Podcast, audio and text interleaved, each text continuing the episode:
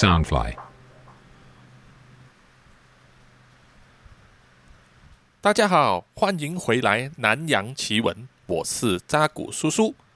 南洋奇闻》是由 Soundfly 声音新翅膀监制，全球发行。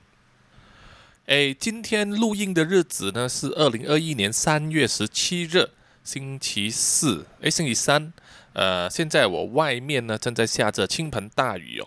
啊，马来西亚吉隆坡这一边呢，呃，之前的一个星期呢都是天气非常的炎呃炎热。那么每天晚上啊，真的是如果不开冷气的话是没有办法睡着的。那么从昨天开始呢，我记得就开始啊，陆续啊，每天中午或者傍晚的时候呢，就会下倾盆大雨了。啊，我相信是因为清明节要到了嘛，哦，每次清明时节雨纷纷啊，路上行人欲断魂。呃，因为疫情的关系呢，现在马来西亚政府其实还没有宣布一个比较完整的这个 SOP 啊，就是到底我们在清明的时候能不能扫墓？呃，因为我如果是今年呃去年没有扫墓嘛，今年的话我必须我们应该也是有机会的，一定要去啊，因为我们要需要拜祭我的母亲。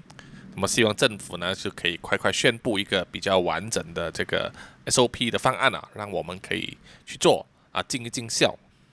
好的，呃，数一数啊，其实这一集已经是第四十集了啊，没有想到那么快就来到第四十集，时间真的是过得非常的快。我做了这个南洋奇闻 Podcast 啊，也将近要五个月了，呃。现在回望过去，就好像是在昨天一样哦，昨天才发生这样子。那么也谢谢所有的听众啊，你们的支持让我可以一直做这个节目做到第四十集。希望大家呢可以继续的支持我，那么继续支持，然后推荐给大家啊，你们的这些亲朋戚友们可以来收听支持南洋奇闻这个 podcast。好，现在我们直接进入主题了。在二零一九年十二月的时候啊，当时呢，武汉肺炎呢还是停留在这个中国武汉华南野味市场啊，没，当时政府单位都说没有人传人呐，这些肺炎这些东西都是假新闻呐，这样子的这些东西。然后武汉肺炎当然当时也还没有开始春运啊，还没有在全球爆发。所以很多人呢，还是如常的这样子出门上班呢、通勤呢、出差啊、旅游这样子的日子啊。那个是疫情前的时代啊，可以说是最后的这个荣光。一过了啊，到了二零二零年二月开始呢，啊，整个世界都变得不一样了。那么在二零一九年十二月的时候，在泰国曼谷呢，啊，当时就有这个缉毒组啊，缉毒组的探员。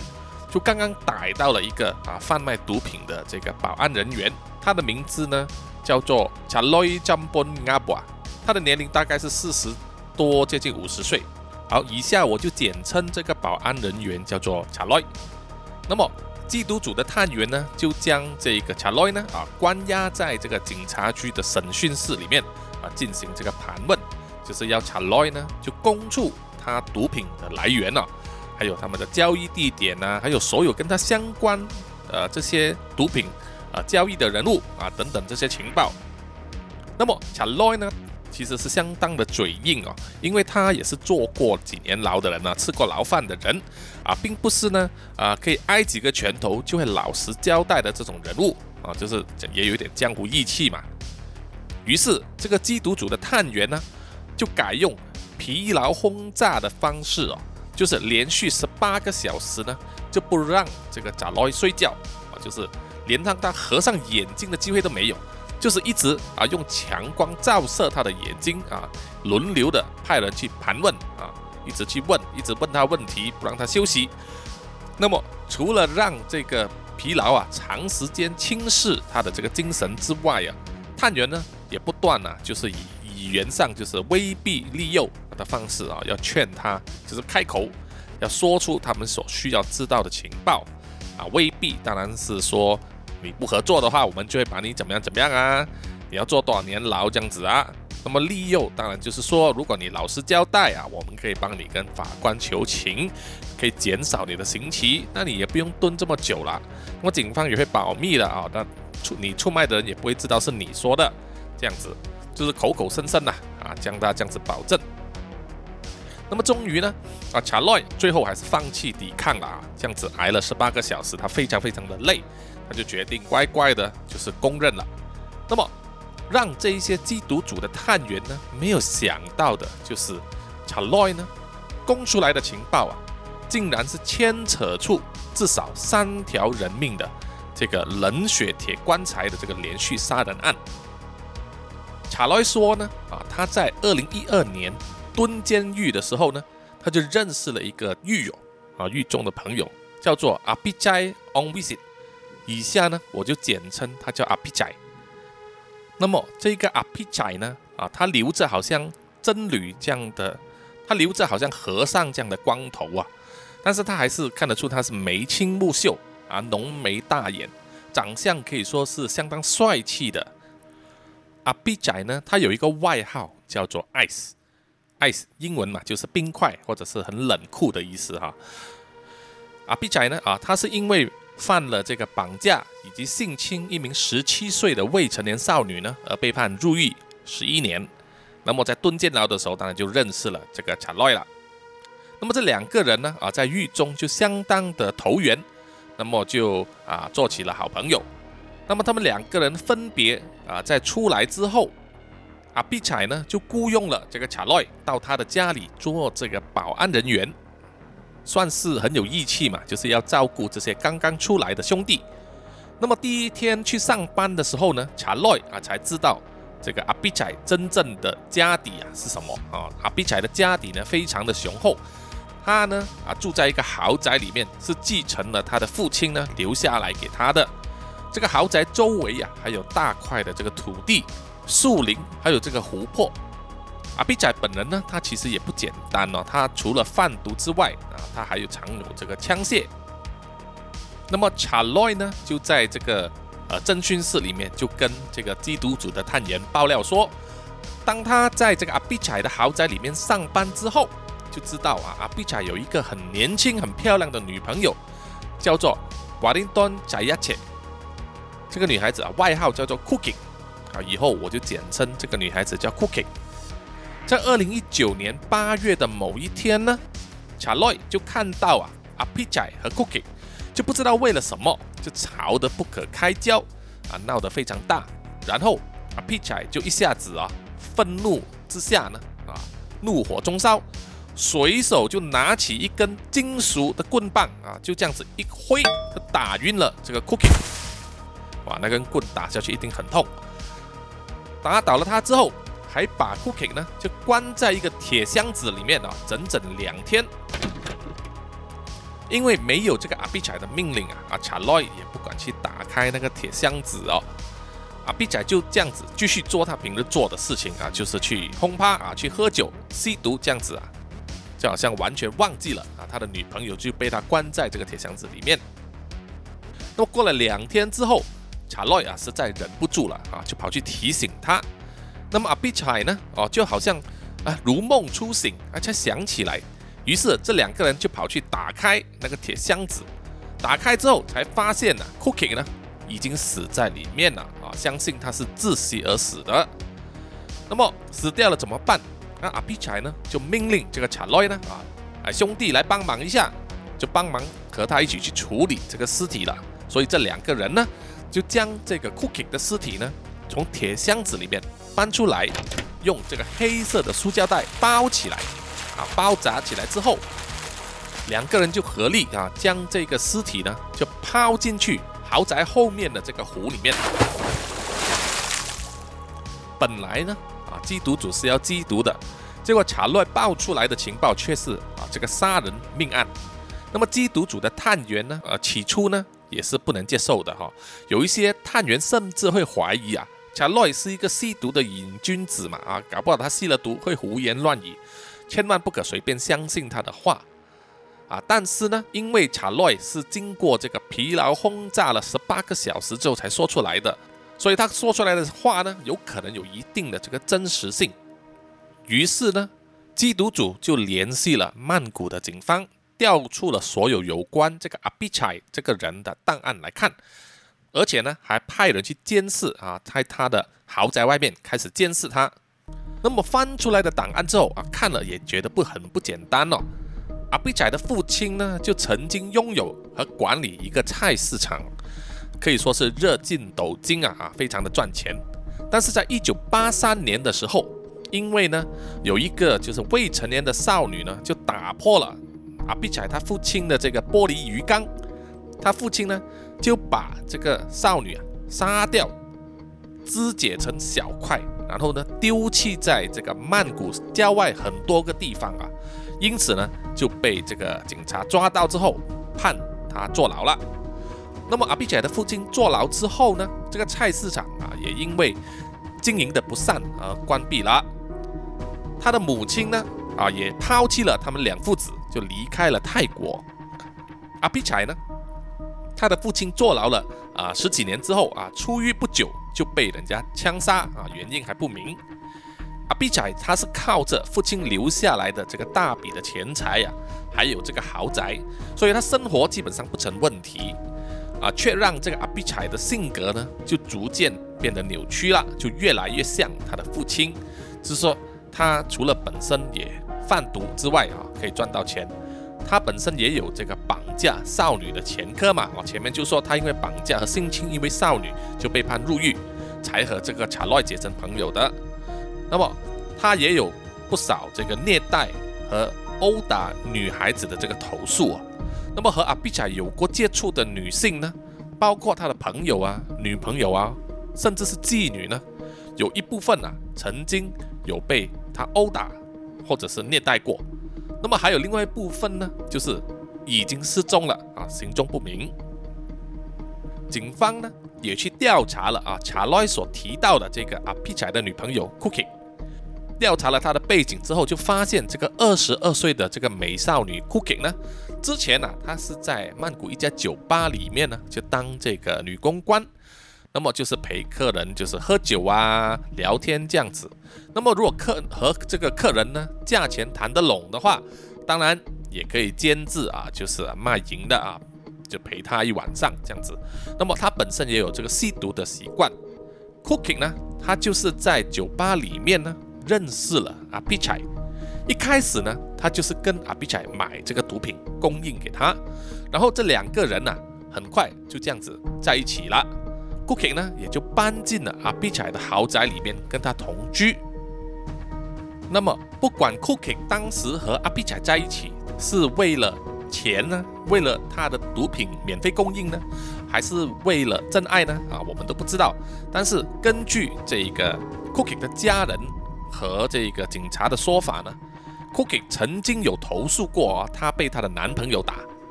被他打过，然后后来 Cookie 就失踪了，就是他已经有超过六个月的时间没有和家人联系了，所以家人也不知道他的近况是怎么样。那么综合起所有的这个调查报告，看起来啊，就大致上能够证明查洛的说法啊，并没有说谎，于是。警方呢，就根据查洛所提供的这个地点，就在二零二零年一月九日呢，就前往阿比仔豪宅后面的这个湖呢，开始去寻找这个 Cookie 的尸体。当时啊，是出动了大约十五到二十名这个潜水员呐，帮忙啊去这个湖里面去打捞。果不其然，很快的。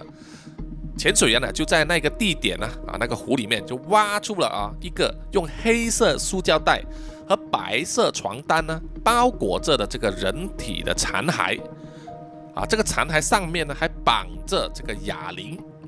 啊，哑铃大家啊应该都知道，就是健身用的那个 dumbbell 啊，放在手上练这个手部肌肉的哑铃。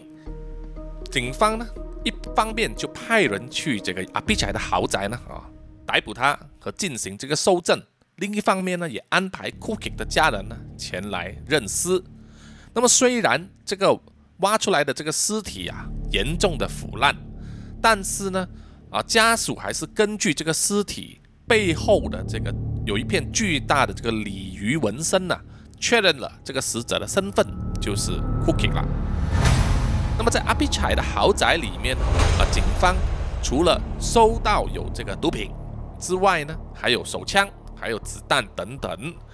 而阿比仔呢，也是向这个警方啊说，他否认他有杀死他的女朋友 Cookie，只是说他的女朋友呢，当时是吸食过量的毒品而死的。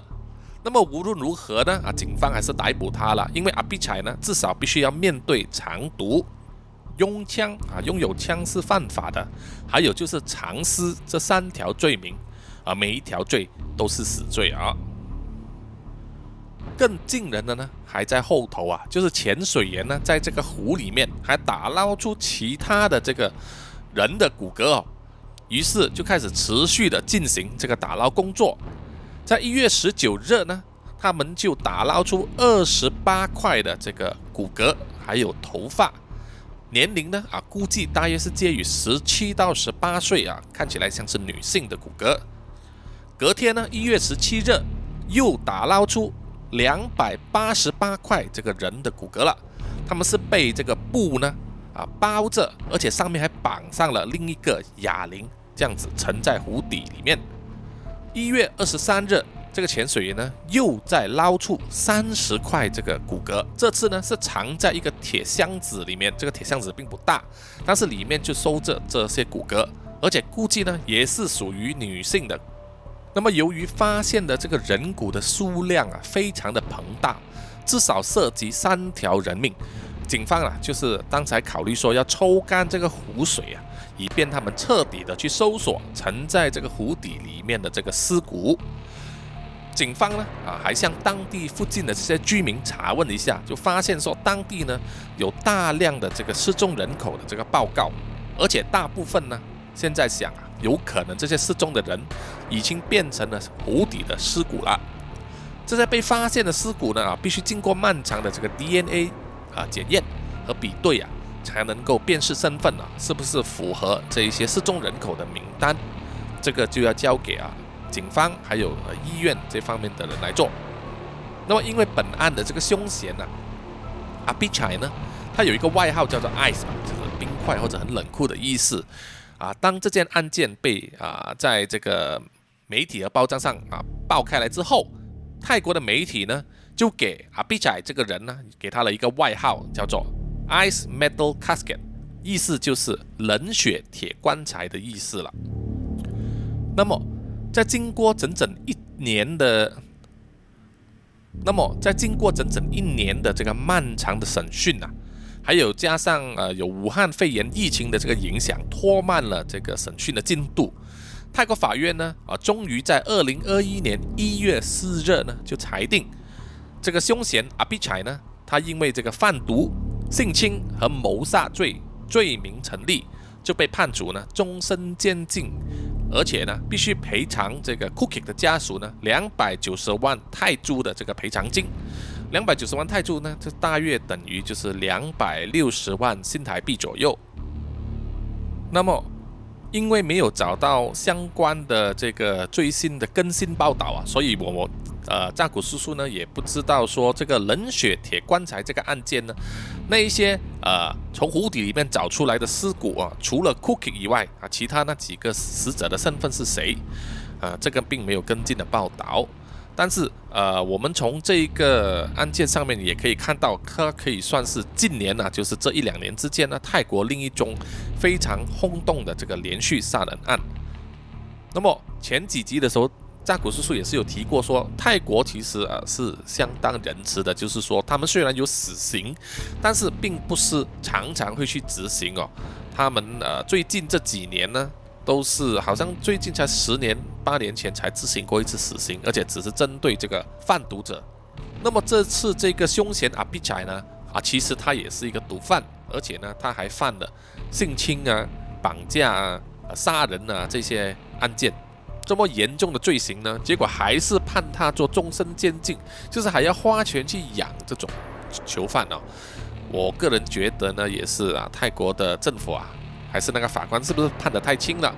我觉得有死刑的话，就是要针对这种人呢，这种冷血的这种禽兽，就是应该把他人道毁灭掉啊，免得贻害人间，而且也浪费这个纳税人的钱嘛。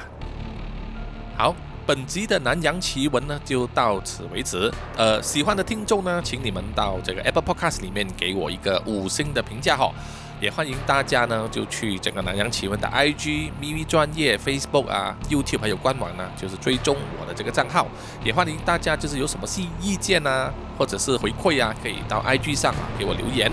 那么谢谢各位听众的收听，我们下一集再见哦，拜拜。